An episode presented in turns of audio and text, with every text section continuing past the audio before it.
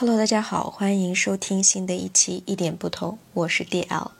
本期节目呢是和你聊聊天系列。是的，这个系列已经很久没有更新了，但是所幸的说非常感谢，我已经有了自己的呃播客编辑助理，所以未来我会争取每个月更新一期和你聊聊天系列。在这里，我会跟大家分享我每个月读过的好书、生活体验，以及针对我的体验所产生的反思与觉察。希望大家喜欢本期内容。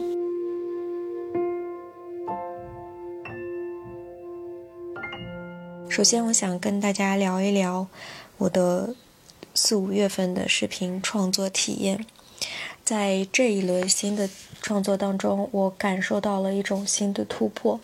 哎，之前在一期的短视频里面，我也有聊过，为什么我能持续不断的更新，并且非常自然的表达自我。其实它的比较重要的一个前提是我有了大量的闲暇时间。嗯，这段时间我和老公商量之后，把孩子送到了这个托育园，所以我在白天有了大块儿的时间可以专注于阅读和输出，并且在大量的输入之后呢，我会自然而然的就产生出很多的一些想法。另外一个点呢，是我开始运动，也就是我开始捡起我曾经的长跑。很久很久以前，其实我也有跑步过，在上一期播客也跟大家分享，以前的跑步呢，我是有目的性的，就是我希望这次的运动可以给我带来一些效益，比如说，呃，使身体更加轻盈好看。但是现在呢，我会把跑步，呃，看成是另外一种的。冥想和怎么说呢，就是一种释放吧。因为我也之前跟大家聊过，我这个人是不太善于表达自己的愤怒和情绪的，所以，呃，借助于这种外在的力量去散发出我内在积压的一些。负面的能量，我觉得更好的去帮助我疏通内在和更好的去表达，看见自己。反正我不好通过某一个点来去表达它对我的一些益处。其次，在面对镜头的时候，我开始放下了那种从小到大一直被禁锢在自己身上的那种男性凝视，就是说我脸是否长得好看，是否有。有痘痘，然后我的姿态是否端庄，各个方面的东西，我会看着镜头，我会想象我对面坐的是和我一样的女性，我所产生的一切的内容都是给那些和我一样的人去看的，所以在以这种想象或者以这种的主体意识再去录视频的时候，我自然而然会很放松，所以我。好多期视频基本上全都是用原相机直拍，并且我更多的是去关注我的内容，而不是我外在的一些形象。呃，另外一个方面呢，我觉得对于我这个不断的更新还有帮助的一点，就是说我会以另外一种方式、另外一个视角去看待我的内容，也就是说我能提供什么。曾经我也有一段时间去录制这样的视频，主要是想去展现我生活的美好的一面，我自己的积极向上的一面，希望这一方面能够影响到别人。但是当我逐渐的去拍摄这些视频的时候，我会有一种无形的压力，哎，呃，别人会怎么看待我的视频？就是说我这一次传达的能量是什么样子的？但其实这个会导致你的内容的变性，你个人的紧张。所以，我每一次在给出新的内容的时候，我都会说我能提供什么样的价值。比如说，我会讲为什么我会称我自己为 DL。我并不是简单的去讲这件事情，而是希望给那些有着跟我一样困惑的那些女性朋友，也能够重新看待自己的名字，也能够重新定义自己的名字，并且，因为我长期生活在北京，呃，我也会经常去刷呃小红书，然后各种别人的推荐，有没有一些好的餐厅、好的遛娃的地方，所以我在想，哎，当我自己体验完了之后，我觉得某一个地方或者某个餐厅真的很好的时候，我也希望。可以推荐给生活在北京或者是未来来北京有玩的朋友，而不仅仅是简简单单的去分享我吃了这顿饭。所以，呃，换一种角度再去拍这个视频的时候，我就觉得，哎，我在做一件有意义的事情，有价值的事情，所以。综上所述的这一系列的因素，使得我在创作视频的道路上有了新的突破。然后接下来我是想跟大家分享一下，就是之前有一段时间我基本上就是每天更新，然后后来呢，我有一个星期是带我女儿出去旅行，在旅行的过程当中，这个时间是不可控的，并且在周末的时候，我也会花大量的时间去陪伴我的孩子。那这个时候我的更新频率就会降下来。当你在持续不断的输出，而且又有一个连续一周的空档的时候，你再把它这件事情捡起来是一比较困难的，所以我就会反思如何稳定的输出，并且不断更的前提是你要调整好自己的频率。我现在重新想要稳定的更新我的一点不同这一期节目，保证每周更新一期的时候，我会想到底是什么东西在阻拦我持续稳定的输出？其实我发现是编辑这件事情，所以我就觉得我需。要一个人去帮助我做编辑，而我可以专心的去输出我想要输出，而我就可以专心的去创作我想要创作的内容。所以非常开心的，上一周我是找到了我非常适合的编辑伙伴。嗯，我们未来会持续稳定的更新我们的一点不同节目。所以这就是我通过在制作我的视频节目的过程当中意外的一个收获。所以我。觉得真的是生活中呢，你不同的体验会从另外一个方式去帮助你别的卡壳的事情，我觉得是非常有意思。好啦，这前段部分呢，就是呃，针对于我的视频创作内容，如果大家对我的内容感兴趣。可以关注我的微信视频号和小红书，上面的名字还是 D L 诺尔。可以看我的这个播客介绍文上会有这个链接，或者是评论区也会把这个链接告诉大家。希望我们呃可以不断的有所创作和有所收获。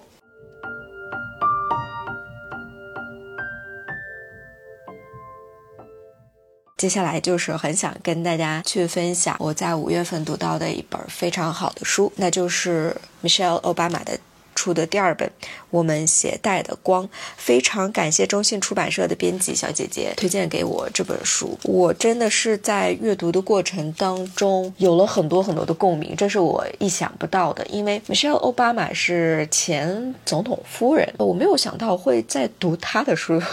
里面会跟我一个这样的一个中国的普通女性会有连接感。这本书呢，它是分成三个部分，第一部分和第二部分是我最喜欢的，第三部分主要讲的是他的这个事业和政治生涯怎么去支援别人。嗯，所以我个人觉得还是非常推荐第一、第二部分的内容。首先，第一部分的内容非常触动我的一个就是小的力量，在我之前的播客节目其实也。跟大家不断的有分享过，就我们生生活当中很多小的细节，很多小的事情，别看它不起眼，但其实它可以帮助我不断的滋养自我。比如说我前面所说过的，不管是跑步，还是跟朋友的一个简短的聊天，亦或者是出去在大自然里散个步。这样小的事情，在这个不带有任何目的的小的事情，反而会给我们很多的力量去推动我们的一些大的目标，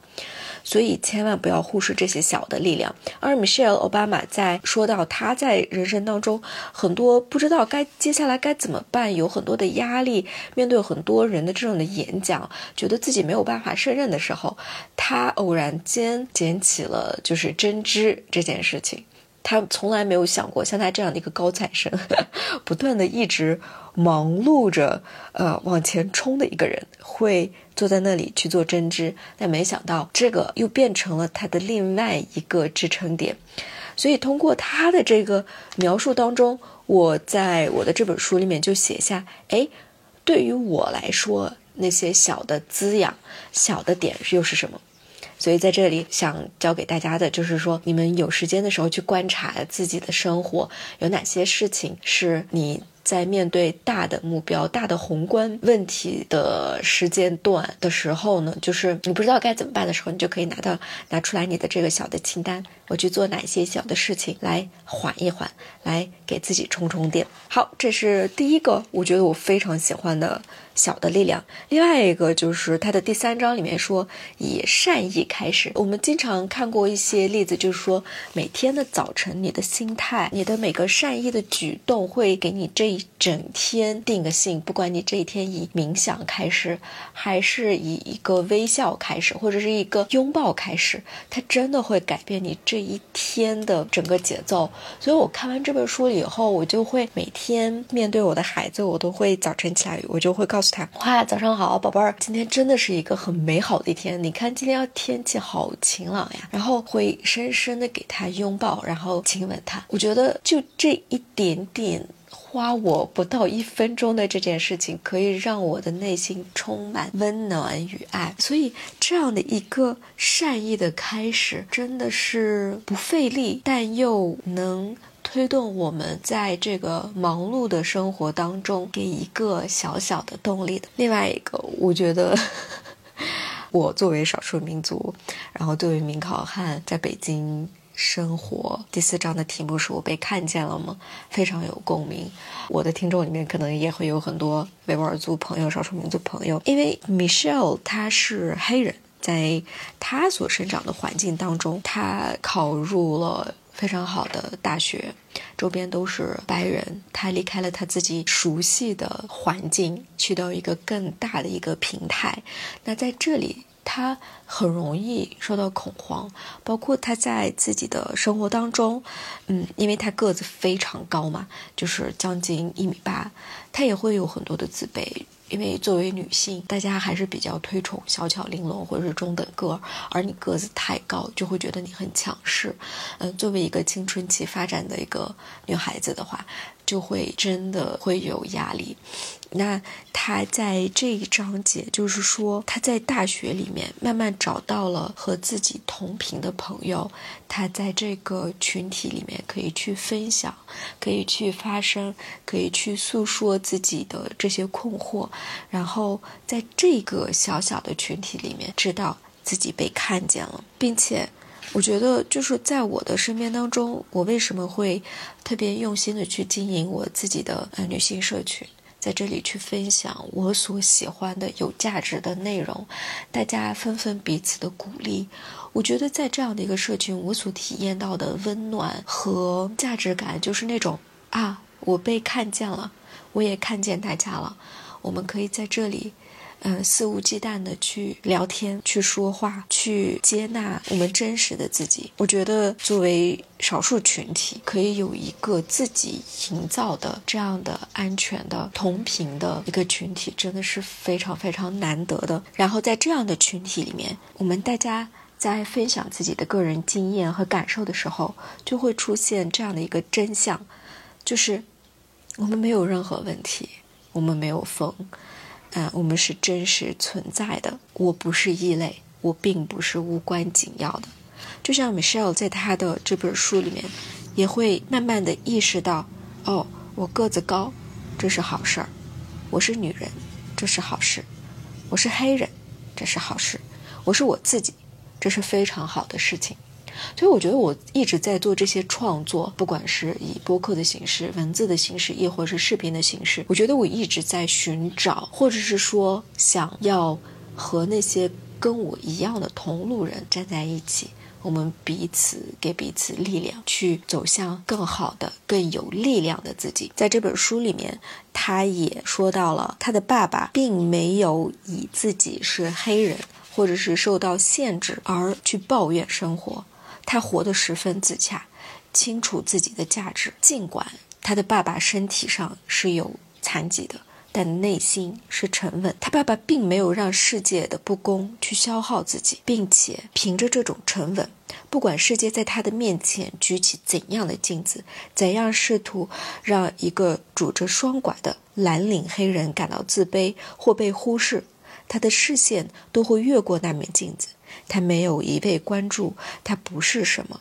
或者他没有什么，而是用他是谁，他和他拥有什么来衡量自己的价值。他将这些视为成功，视为前行的动力。而这一切都证明了它很重要，所以 Michelle 写出了刚才的这段文字，并且说：“你怎样看待自己是最重要的，那是你的根基，是改变你周围世界的起点。” Michelle 从他的爸爸的身上学到了这一点，并且慢慢的树立起了自信。他逐渐学会了如何有尊严的做一个另类。在某种程度上，这始于接纳，也就是说，我们必须首先找到自己的立足的根基和坚定的自豪感，学会了不去隐藏我是谁，而去拥抱自己，带着自己拥有的坚定向前走，找到自己的工具，找到自己的同类人，并且根据需要进行调整，勇往直前。不管怎么样，前方道路不管有多少的障碍等着你，你的内心还是平稳的，你是有选择的。你可以掌控，所以在读这一章的时候，我觉得哇，我真正的被治愈到了，所以也强烈的推荐这本书给和我一样的同路人。这本书的第二个部分，Michelle 讲到了和她的朋友、丈夫还有妈妈之间的一些关系。其实这一部分内容，我有非常多的话要说，并且呢，我也分享在了我们社群专属的读书群里。嗯，相关的音频呢，大家进入到我们的社群之后可以收听到。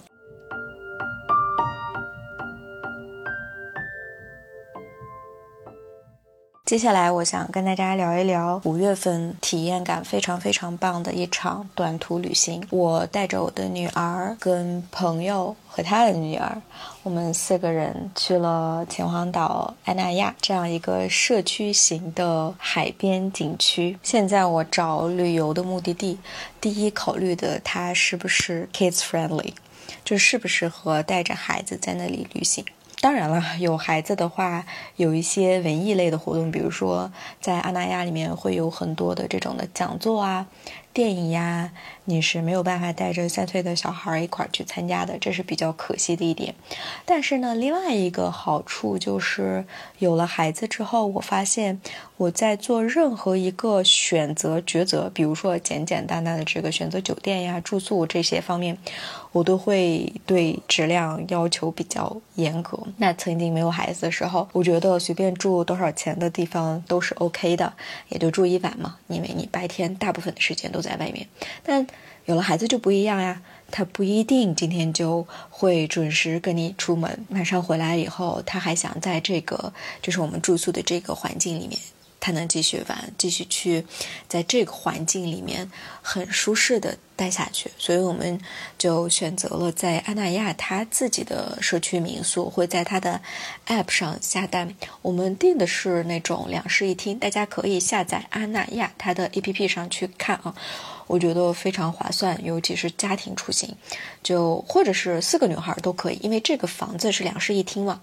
嗯，它可以住四个人，嗯，价格是在八百元左右，就是我们是选择周中啊，周末应该也是这个价格，目前是属于淡季，平摊到四个人身上的话，其实一人也就二百元左右，我觉得是相当划算的，而且住到他们社区里面有另外一个特别隐形的福利，就是说有他的这个 A P P 之后，你可以去。去它里面的那些食堂里面用餐，其实是相当的便宜的。嗯，说实话，我并没有去打卡它其他的很 fancy 的阿那亚社区里面其他一些很有名的餐厅。我觉得我现在对饮食这一层，我首先考虑点是我的孩子愿不愿意去吃，所以我们就选择了这个。他自己的食堂，自己的食堂的话就是相当划算便宜的，嗯，不过他的这个饮食时间是有固定时间段的，大家可以上到这个 A P P 去看。并且一定，我强烈的推荐给就是未来要来北京旅游啊，或者是在北京周边这些朋友去，六月份可以去到安那亚，然后他们有自己的电影节，就是可以在海滩边上看电影。哦，我们去的时候刚好他们在组装安排，然后就是他们在试音效嘛，还有那个画面的时候，就觉得哦天呐，我一定之后等孩子稍微大了一点，我还想再来。就是我给任何人推荐任何地方，都是我想要反复不断的去的地方。这个就是对这个社区的这个硬件设施我非常的满意的一个地方。另外一个这次感触比较深的是什么呢？就是我们第一天抵达之后，就是差不多六七点钟，我们就到海滩边嘛，还是有风，然后孩子们在那里玩，然后跟朋友一块去聊天的时候，刚好有一个超级大的那种推土机啊，它的那个车轮的高度就跟我的个子一样高了，就一米六。差不多吧，个子一样高，就从我们旁边驶过去，我们差一点点，真的是特别危险。还好我女儿提醒我，因为在海边嘛，就是有那个大浪的声音，你完全是听不到的。然后这个开这个车的人当时就还在看手机，然后是我的朋友注意到的，然后他一晚上都不能睡着，我们就在想，哎，我们嗯在外面过个马路，如果被什么嗯车辆碰到的话，你说也还行，但我来度假到海滩，然后碰到这种的。交通问题比较严重的交通问题的话，那真的是难以想象它的后果。所以他就给这个阿那亚在 App 上给他们的这个董事长写信啊，